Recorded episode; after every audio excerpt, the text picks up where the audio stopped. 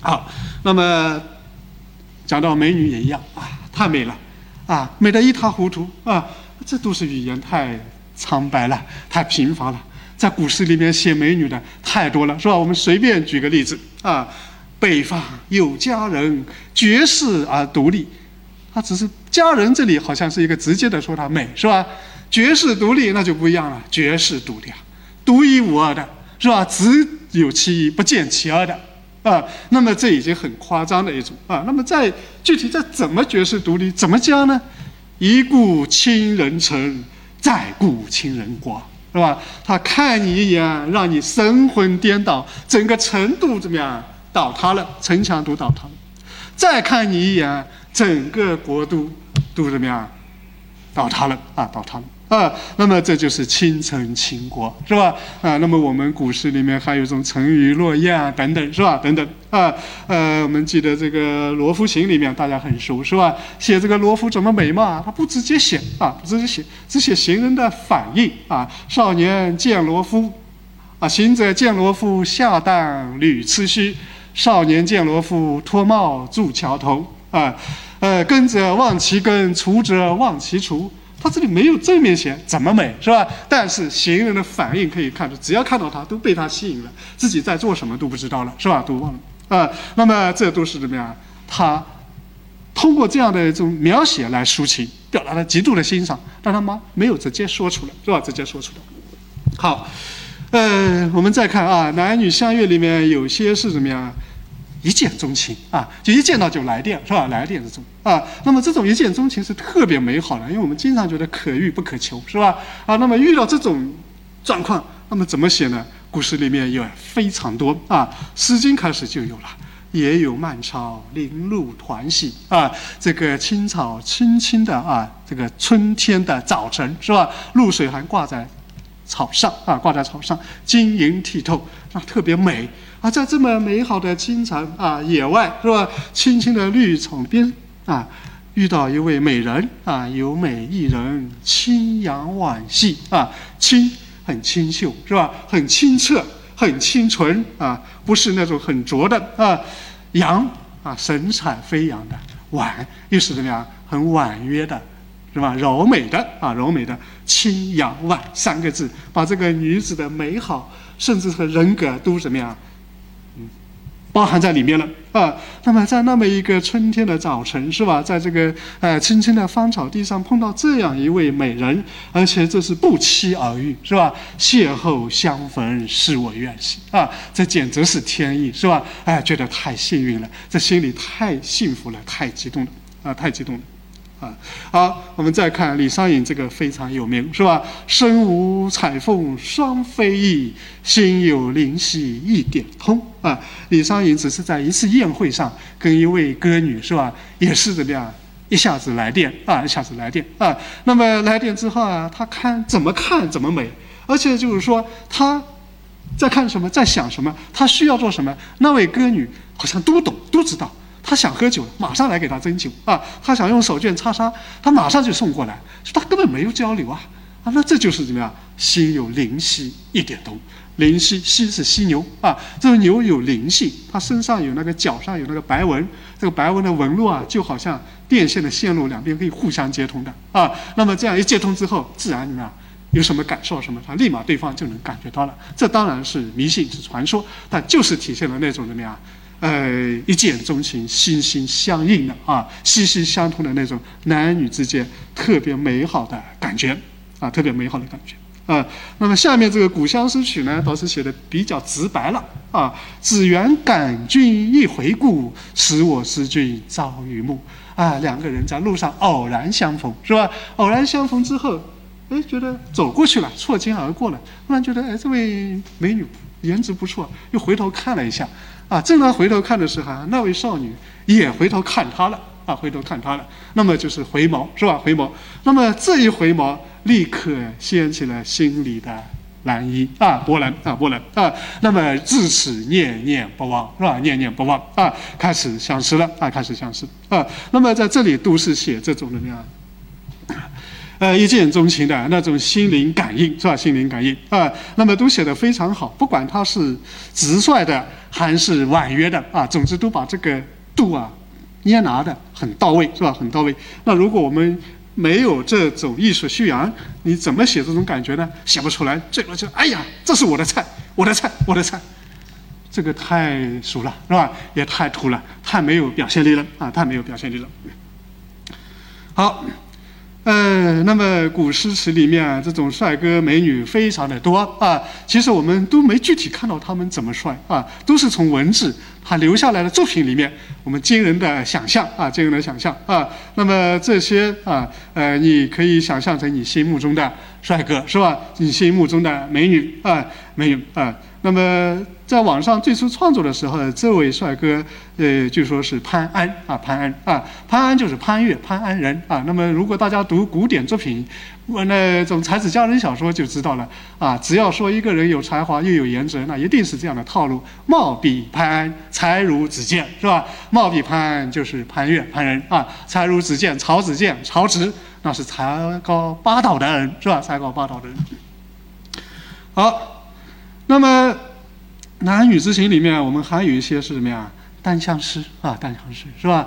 呃，你喜欢他，你看上他，但是人家不知道是吧？或者他知道，但他根本看不上你。那这种单单相思非常折磨人是吧？那这种折磨人啊，折磨人啊，怎么写是吧？呃，怎么表现的啊？因为这个可以说在感情生活中是最普遍的啊。那种一见钟情，而且能够最后怎么样？呃，喜结连理的，这是很少的，大部分可能都是啊。啊，我所爱着人不是爱我，是吧？爱我者是又怎么样？各种理由怎么样？反正都后来分开了，是吧？总之就是难以成其美事啊，这是常态。那么这种常态在古诗里面确实写的很多啊。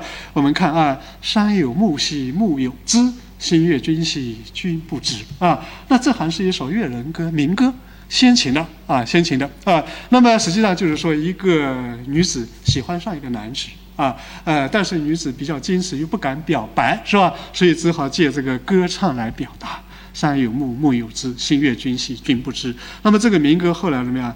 被屈原所吸收了啊。屈原在《湘江湘夫人》里面，他有两句，完全就是模仿这里的：“原有子兮礼有来，思公子兮未敢言。”啊，就是这样啊。原原家。啊，澧水，那么都在潇湘一带，是吧？紫是一种香草，兰花也是一种香草啊。那么香草象征着这种人品高洁，是吧？那么也象征着爱情的这种贞洁啊啊。缘有子，礼有来啊，我思念你啊，但是。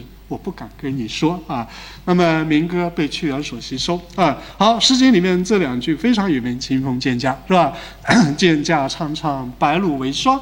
所谓伊人，在水一方。”啊，在一个深秋的早晨是吧？“蒹葭苍茫啊，白露一片啊，白露一片啊。”那么，呃，这位主人公他在这个秋水边是吧？他在追寻，在等待啊。但是无论怎么追寻，怎么等待，这位。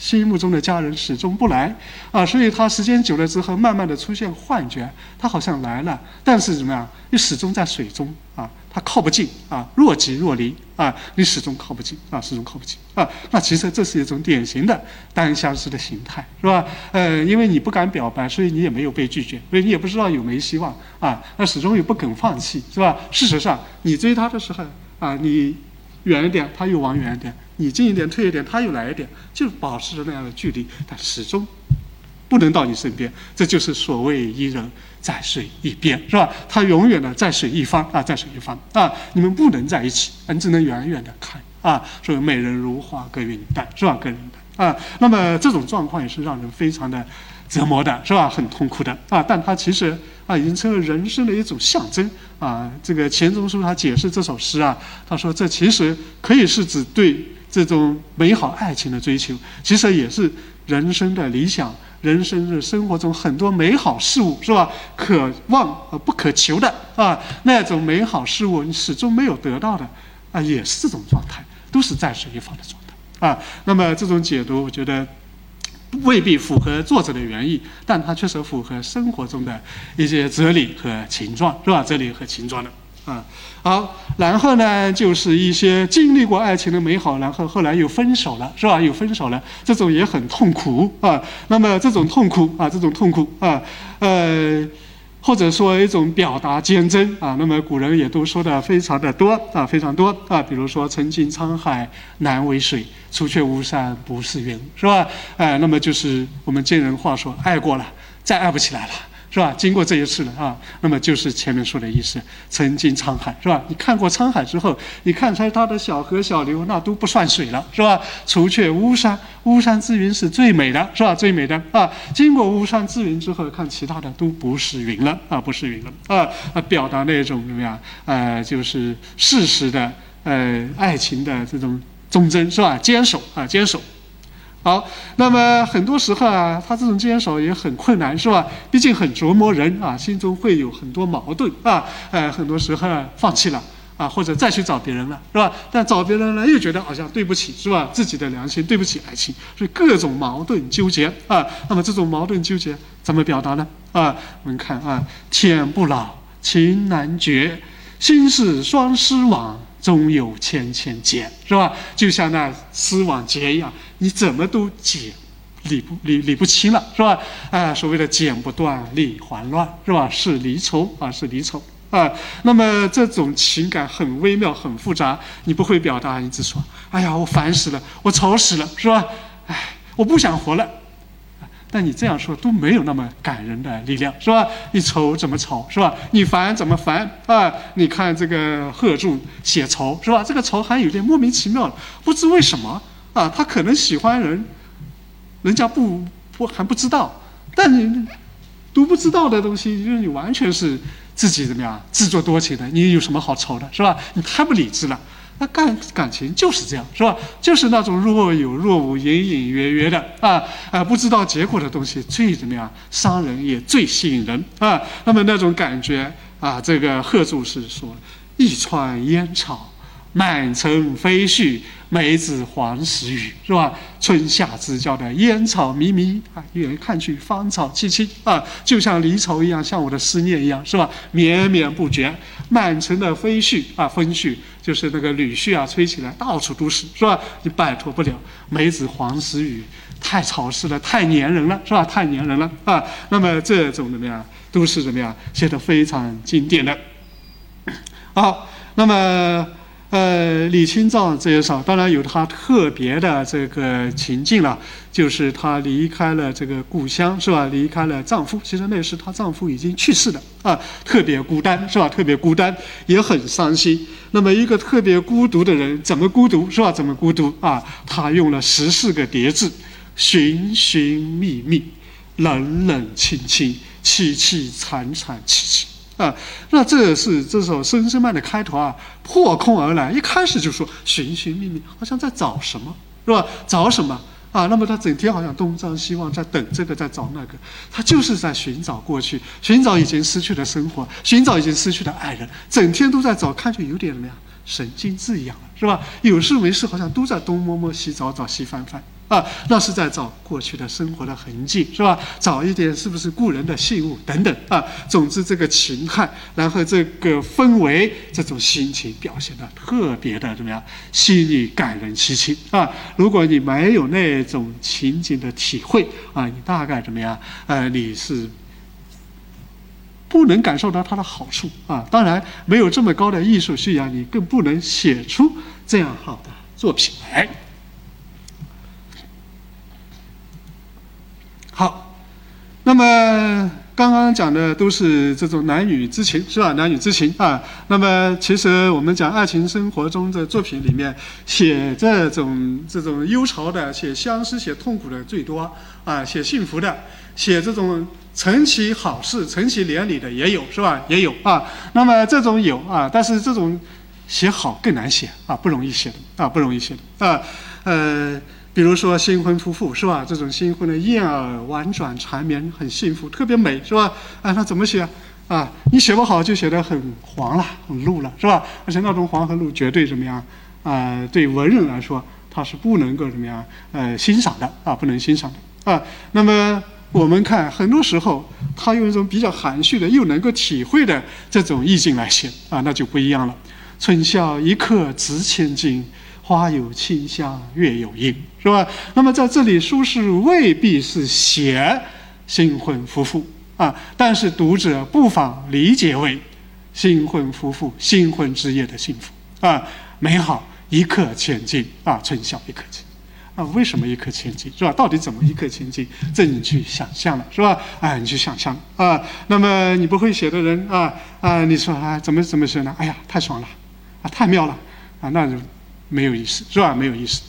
好，桃之夭夭，灼灼其华；之子于归，宜其室家。你的好朋友、你的闺蜜结婚了是吧？哎，这个婚礼很热闹啊，那你要祝福她。啊，那你祝福她怎么祝福是吧？怎么祝福啊？你要赞美新娘子怎么赞美？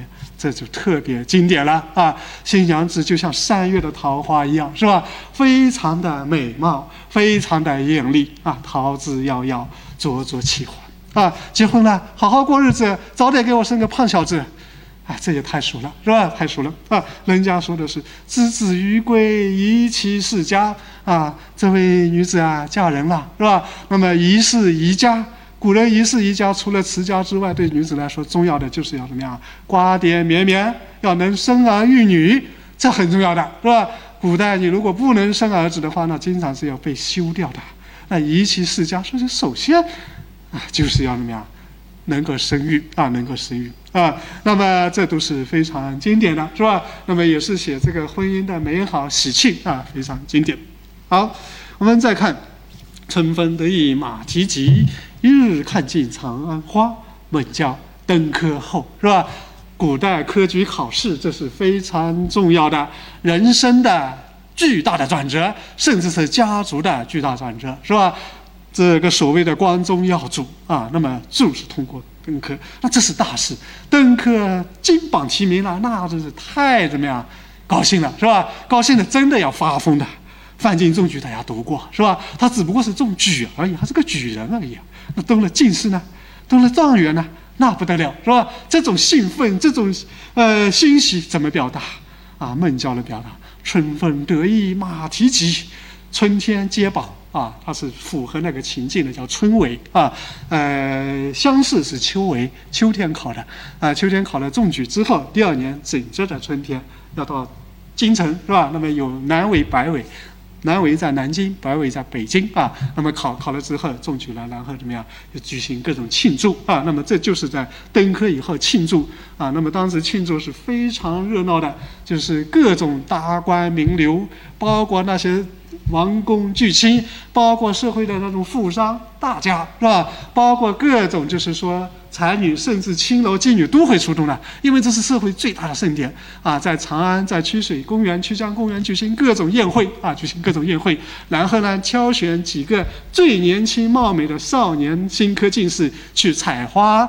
啊，到各个名园把各种花采集过来，在这个宴会上怎么样摆出来啊？那么这就是怎么样这首诗的写作背景？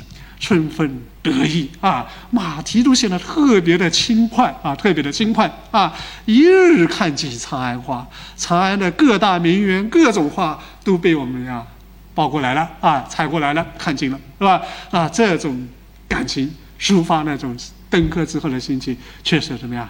是怎么样？特别的，呃，一个是真实，第二个呢有这种冲击力，啊，呃，如果你没有这种表达，你只是高兴啊，要么就整天就笑，哈哈哈哈哈哈，仰天大笑，是吧？没有别的表达啊，那你这个笑，人家觉得你真疯了，失心疯，是吧？啊，像像范进一样啊，真的是疯了啊。好，那么孟郊写这首诗，当然后人也有评价，说这家伙这首诗不吉利啊，不吉利。啊，为什么说不吉利呢？一日看尽长安花，好日子一天就被你过完了，你后面还有好日子过吗？啊，那么这显然是有些迷信的。但是孟郊确实仕途一直不得意的啊，虽然中举了，但后面一直当的是边远的清冷的小官啊。那么也就是说，真正的在古人看来，大喜大悲也好。都要淡定，是吧？不管是风吹浪打，还是这种天大的喜事，都要很镇静啊，就好像没有这事一样，那才有定国安邦之气，才是宰相之气，是吧？你登个科就兴奋的，一夜看尽，一日看尽长安花了，就你的气量太小了，你的前途也不会好啊。这是古人的一种解释人生和命运的方法，我们未必赞同，但确实，起码这是写出他心中的得意，这是没问题的，是吧？没问题的。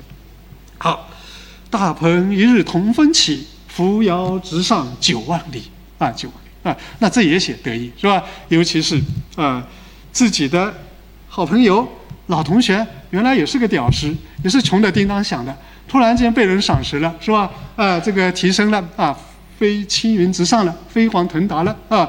那么这时候你要祝贺他是吧？你要怎么羡慕他啊？那么这时候啊，这种羡慕的词语啊，怎么表达呢？啊，哎。你没有这个这语言功夫不行，就说啊哥，哥们牛牛逼牛叉啊，那这都什么呀？呃，太没水平了，是吧？啊，你看人家写的是大风一日同风起，是吧？大风一下子时来运转起飞了，那是扶摇直上九万里的，九万里就是青云之上了，是吧？青云之上啊，那么这是无数读书人的梦想，是吧？对于还没有啊这个。腾达的人特别希望能够有这样的一种怎么样奇遇，是吧？一种奇遇。好，呃，做生意亏本了，炒股这个崩了，是吧？炒股崩了啊，想不通了，你要安慰安慰人家，怎么安慰？天生我材必有用，千金散尽还复来，是吧？还复来啊！那么这就怎么样？特别能够打进啊，特别能打进啊！你们说哥们振作点啊，别这么这个演演的，是吧？那你这个还这时候你这样批评他或者骂他没用的啊，没用的啊啊！你要怎么样？有艺术一点，委婉一点，又能确实给人力量，是吧？给人力量啊！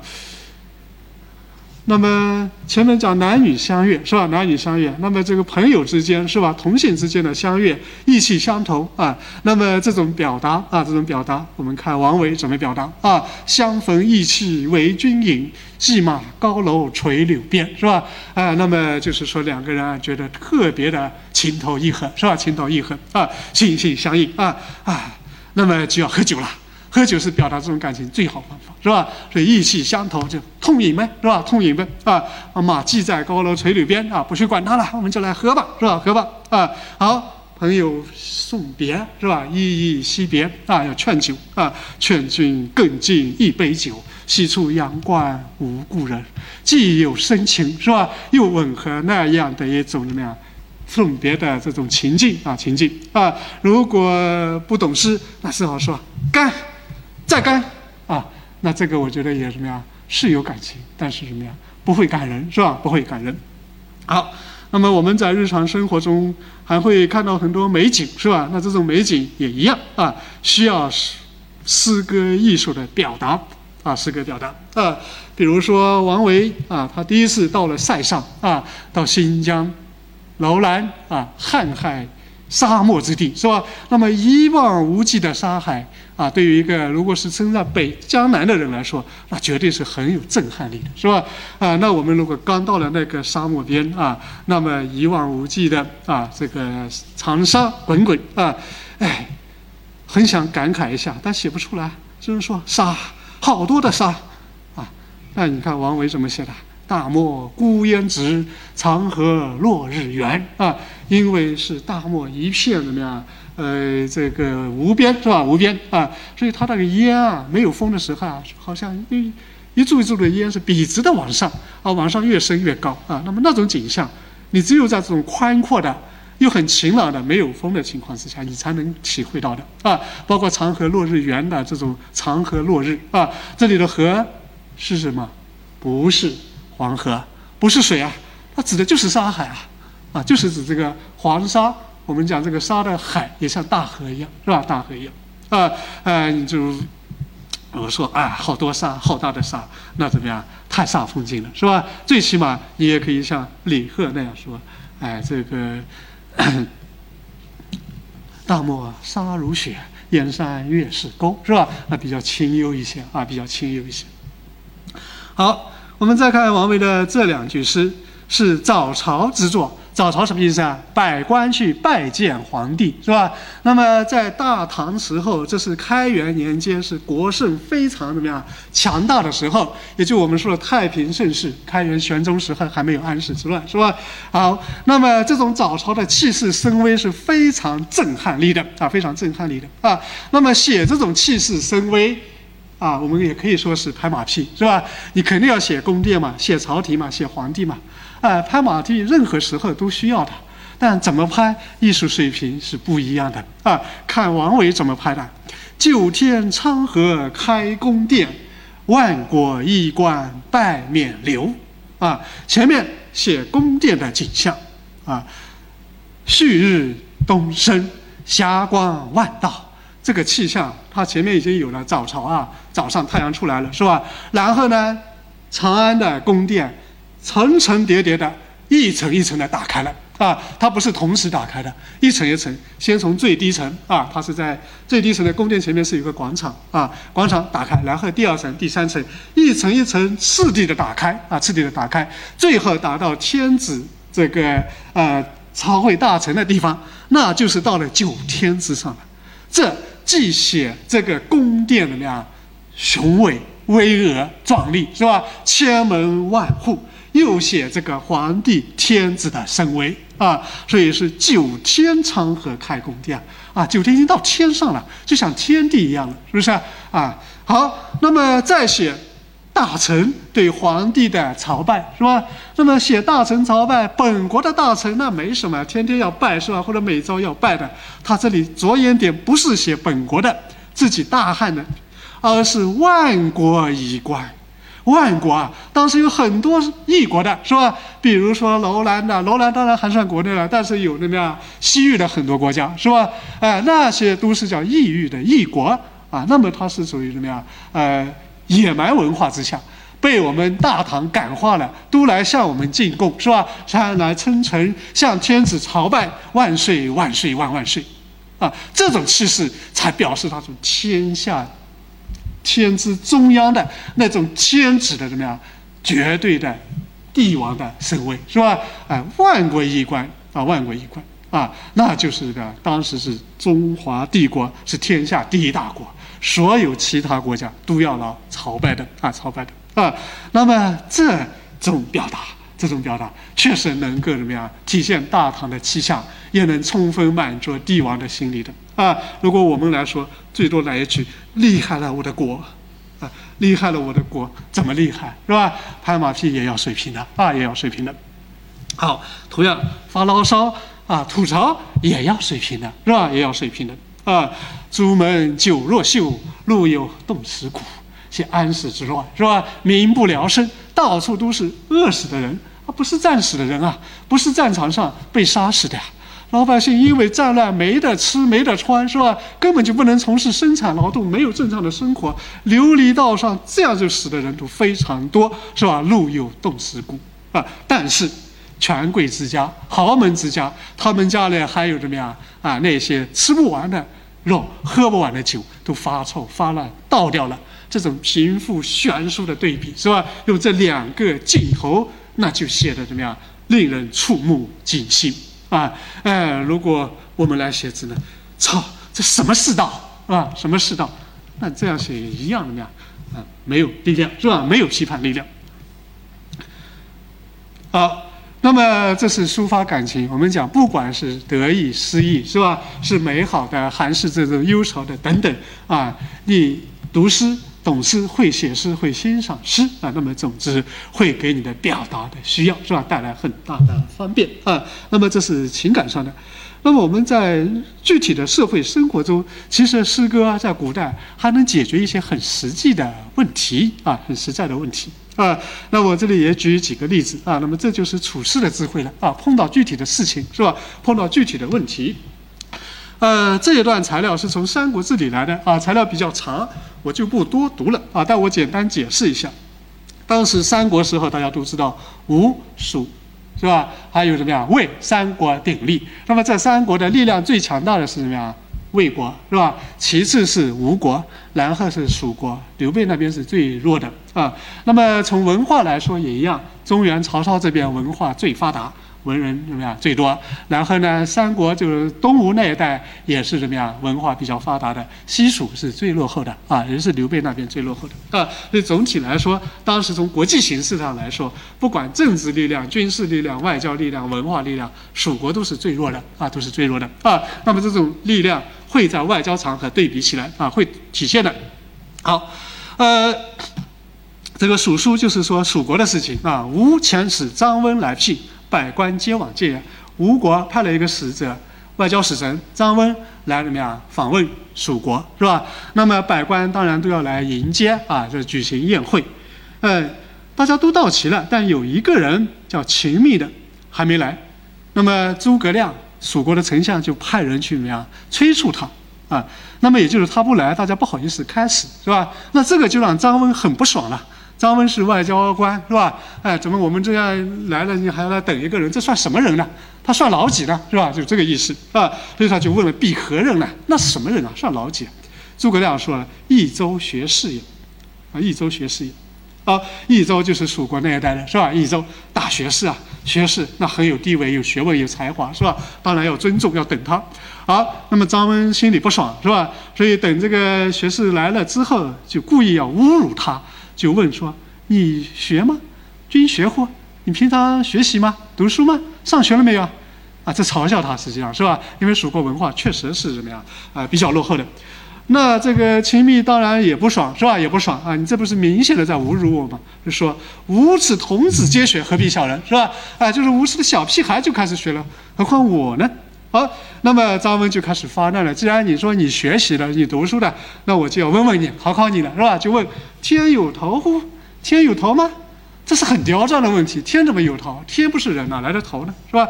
那么这种东西，他在外交场合，他就是想让你出手，他不跟你讲道理的，是吧？那么秦密就回答了：有这，当然有啊，啊，啊，头在哪里啊？啊，好，说头在西方。为什么头在西方？因为《诗经》里面有这样的诗。乃卷西顾，啊，卷然西顾，是吧？啊，往西看，啊，那么，呃，这显然，呃，因因为世界那首诗啊，他是说这个上帝如何如何，然后乃卷西顾，啊，那么既然西顾，说明天在西方，这《诗经》写的，是吧？好，那么这个就回过去了。张温又问：天有耳乎？那么天有耳朵吗？他就说有啊，啊，呃，天处高而听卑。为什么这么说呢？因为《诗经》里面有这样的诗：“鹤鸣九高，声闻于天。”啊，鹤在九高上这个鸣叫啊，它的声音传到天上了，是吧？本来是指传到天上，它是空间距离，但这个闻也可以说听到，被天都听到了，是不是？好，可以这样理解：“若其无耳，何以听之？”是吧？如果天没有耳，那怎么听呢？好，又问：“天有足乎？天有脚吗？”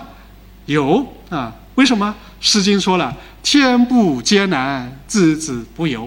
天不艰难，是吧？那说明天也能走路啊，走得很艰难。那当然有脚啊，没有走怎么走呢？好，天有信乎？这个问题更刁钻了，是吧？天有信乎？啊，密说有啊，姓什么？姓刘。为什么？当今天子姓刘啊。大汉的天子刘邦姓刘，是吧？而且在当时三国鼎立的时候，我们知道，唯一的以这个大汉天子的后裔自居的，就是刘禅。他认为是金中山靖王的第二十二代孙，其他的曹操的政权，这个吴国的政权都是诸侯称霸的，是吧？是霸权，只有他才是天子这个正宗的。那么在这里你看啊，呃，因为天子是天的儿子嘛。那天子天的儿子姓刘，天当然姓刘了，是吧？这里其实都是怎么样？牵强附会、胡搅蛮缠。但是胡搅蛮缠也要讲的怎么样？理直气壮，是吧？要引经据典啊。那么这里主要是怎么样？《诗经》是吧？要《诗经》啊。那么在古代，你看所谓的不学诗无以言这种风气，一直到这个三国时候，其实寒战啊，寒战啊。这就是我们讲它经不起事实的、经不起逻辑的推敲，是吧？但是。古人他讲这种智慧，你没法再好像再去较真一样，那你显得真的不学不读书了，是吧？啊，或者说没有幽默感了。好，那么这是三国时候啊，我们来再看一首诗，柳宗元的《曹氏玉》啊，愁曹氏玉过象县见记啊，这首诗为什么说是处世的智慧呢？也就是总是解决生活中的某一种怎么样处境啊，要克服或者化掉一种尴尬啊，化掉尴尬啊。柳宗元大家都知道是永贞革新的代表人物，是吧？永贞八司马革新失败了，所以八司马纷纷被流放。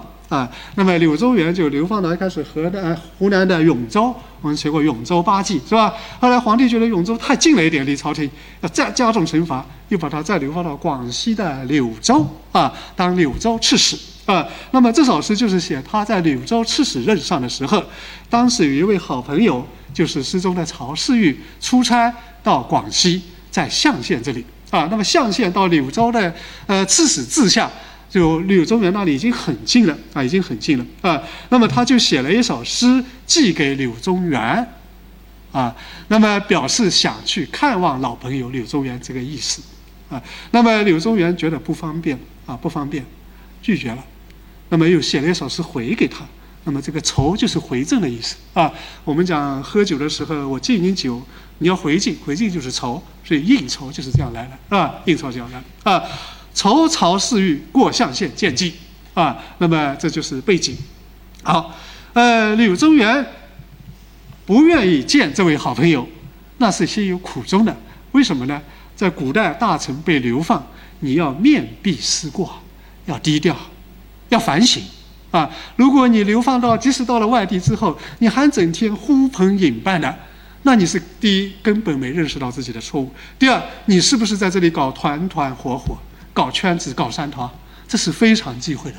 对朝廷、对皇帝来说，他怕大臣拉帮结派。我们现在还在反对，是吧？这个山头啊，立山头的啊。那么他当时被贬到柳州是戴罪之身啊，戴罪之身啊。那么好朋友感情非常好，想看望我，我很理解。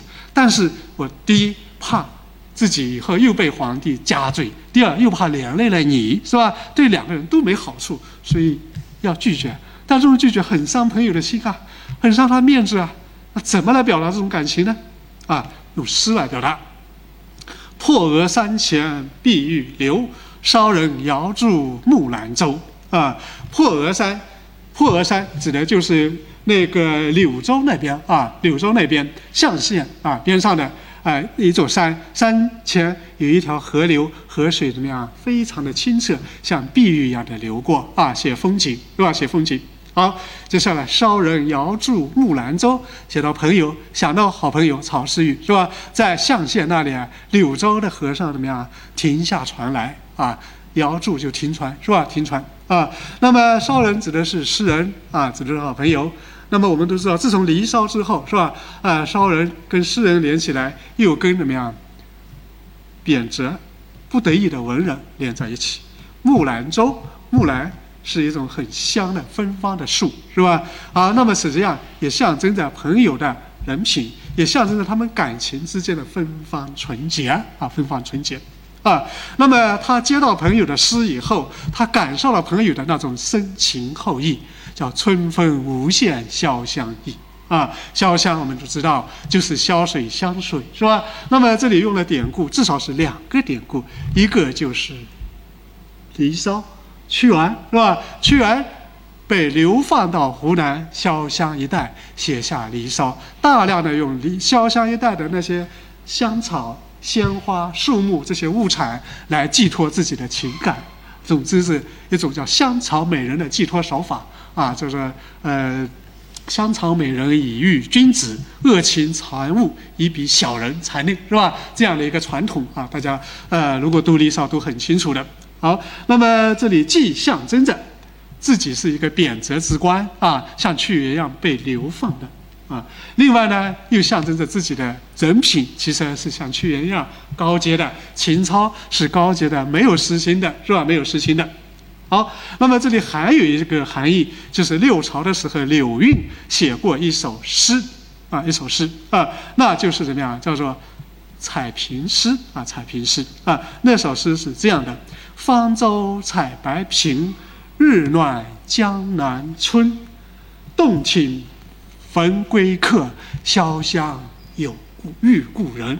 写这个吕苑在这个呃湖南一带旅游的时候，刚好在春暖花开的季节，碰到了自己的好朋友啊，碰到好朋友啊，那么碰到好朋友啊，他对吧，想采一朵平花送给他啊，表达自己的感情啊，表达自己感情啊，所以这里潇湘既用屈原，又用了柳韵的这首诗。啊，那么吕韵那首诗是说要采平花送给好朋友，表达深情，而现在的我却是欲采平花不自由。你的深情厚谊我能体会，我非常感激，我对你也一样啊，我也想表达，但是不自由啊，不自由啊。那么据说这个曹世玉接到这首诗之后，就是非常的怎么样？呃，理解，而且是泪流满面啊，泪流满面，他完全体会。柳宗元的那种心情啊，不能见他，想见他，是吧？想见他啊。那么这首诗实际上在后代就可以被用在很多场合，不一定是像柳宗元这种场合，是吧？总之就是你有很多身不由己的啊，你的那种呃一种被压抑也好，被冤屈也好等等情况下，又不能够洗白的情况之下啊，那么经常用这首诗啊，用这首诗啊。我的导师。啊，这个，呃，他说这个文革结束之后啊，那么受到冲击嘛，文革被打倒啊，然后，呃，呃，后来就是文革结束，还没有完全翻案啊，那么他还是带着一个罪名在上课啊，那么上课时候，很多人还是对他有误解，他又不好解释什么，因为当时没有给他落实政治方案啊，那么，呃，他上课的时候。就吟诵了这首诗啊，吟诵这首诗，也是吟过之后，泪水满面的啊，泪水满面的啊。其实有很多特殊的经历之后啊，经历之后，你才能领会他这首诗里面蕴含的无奈和深情啊，深情啊。那我们就当时来说，柳宗元只是要向朋友一个交代，是吧？好朋友想来看我啊，从离开朝廷几千里到广西，是吧？这么难得的机会啊，但不能见一面。啊，其实也不是说绝对不能，但是谨慎起见，因为古人是伴君如伴虎的，是吧？你有罪的话就很麻烦的啊，很麻烦的。好，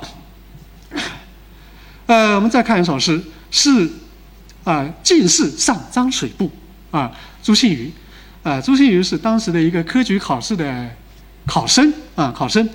那么张水部是谁呢？著名的诗人张籍，他已经是朝廷的高官了啊，高官了啊。那么这首诗看题目就知道了，进士临近考试了，快要科举考试了啊。那么张朱庆余就写了一首诗给张水部，但是这诗里面大家读完之后，有没有看到考试的相关内容？完全没有，是吧？我们看到的是新婚夫妇。特别是新郎新娘子的他那种要见公婆的一种紧张，是吧？一种期待，一种忐忑啊，一种忐忑啊。那我们会觉得很奇怪，在那种考试之前写这样一首诗干什么？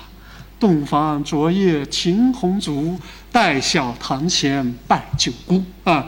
洞房昨夜停红烛，新婚之夜是吧？红烛吹黑了，要就寝了，睡不着，一直很紧张。所以紧张什么呢？等待天亮了，上堂去拜见自己的公公婆婆，啊，那么这叫做新媳妇要见公婆，非常的紧张，是吧？非常紧张啊。那么他紧张什么呢？后面两句问了：妆罢低声问夫婿，画眉深浅入时无？啊，他是在问啊，我这个化妆，我的妆化的好不好，是否入时？就是符合时尚，是吧？是否能够被公婆欣赏？因为第一次见公婆，如果公婆对自己的印象不好，那以后日子没得过了啊，没得过了啊！所以这很忐忑不安，怕我自己的这个装型不合这个公婆的欣赏的口味。好，那这个是很怪啊！你写给一个主考官，你写一个新娘子见公婆，这什么意思啊？是吧？那这真是按照男女之情来。难道你在暗示什么吗？是不是？那其实不是啊。在香草美人的传统之下，写男女之情，很多时候不是为了表达男女之情，而是在表现世子的那种怎么样，是否能够育啊？所谓的怀才能否育的问题，能否得到赏识的问题，高官的赏识、朝廷的赏识、皇帝的赏识。那这首诗就是在投石问路。唐代的科举考试不糊名，什么意思啊？考官交上去的作文、诗歌，名字都是录在那里的，所以我都知道是谁的谁的卷子啊。那么在那个时候，经常考试还没考，朝廷的名次已经定下来了，谁状元、谁榜眼、谁啊一榜、谁二榜都定了。怎么定呢？就靠你平常的文学声明啊。所以考试之前有一个风气。就是所有的考生都要把自己平常写的最得意的作品编成卷，编成一卷，然后去投送给当朝最有权力、最有影响的那些人，就是民工巨卿。那些人很可能会成为主考官的，即使没有成为主考官，他去向主考官推荐，那也是非常有说服力的，啊，非常有说服力。这叫做行卷，就把自己最得意的作品编成一卷，怎么样，投奉给那些达官贵人。啊，那么这首诗实际上是一首行卷之作，进士了，快考试了啊，所以他把这首诗啊寄给当时的水部郎中张籍著名诗人啊，那么实际上是在问我的作品，我的才华有没有中举的可能性，有没可能金榜题名啊？有没有金榜题名？也就是说，我的这样的作品符合不符合现在的风气，符合不符合现在的考官的口味啊？那么。这种事很熟，是吧？非常熟。实际上，某种意义上是作弊啊，但是在那个时候不算作弊，而且要用很高雅的形式来做，是吧？那么就是这样的一首诗啊，这样一首诗。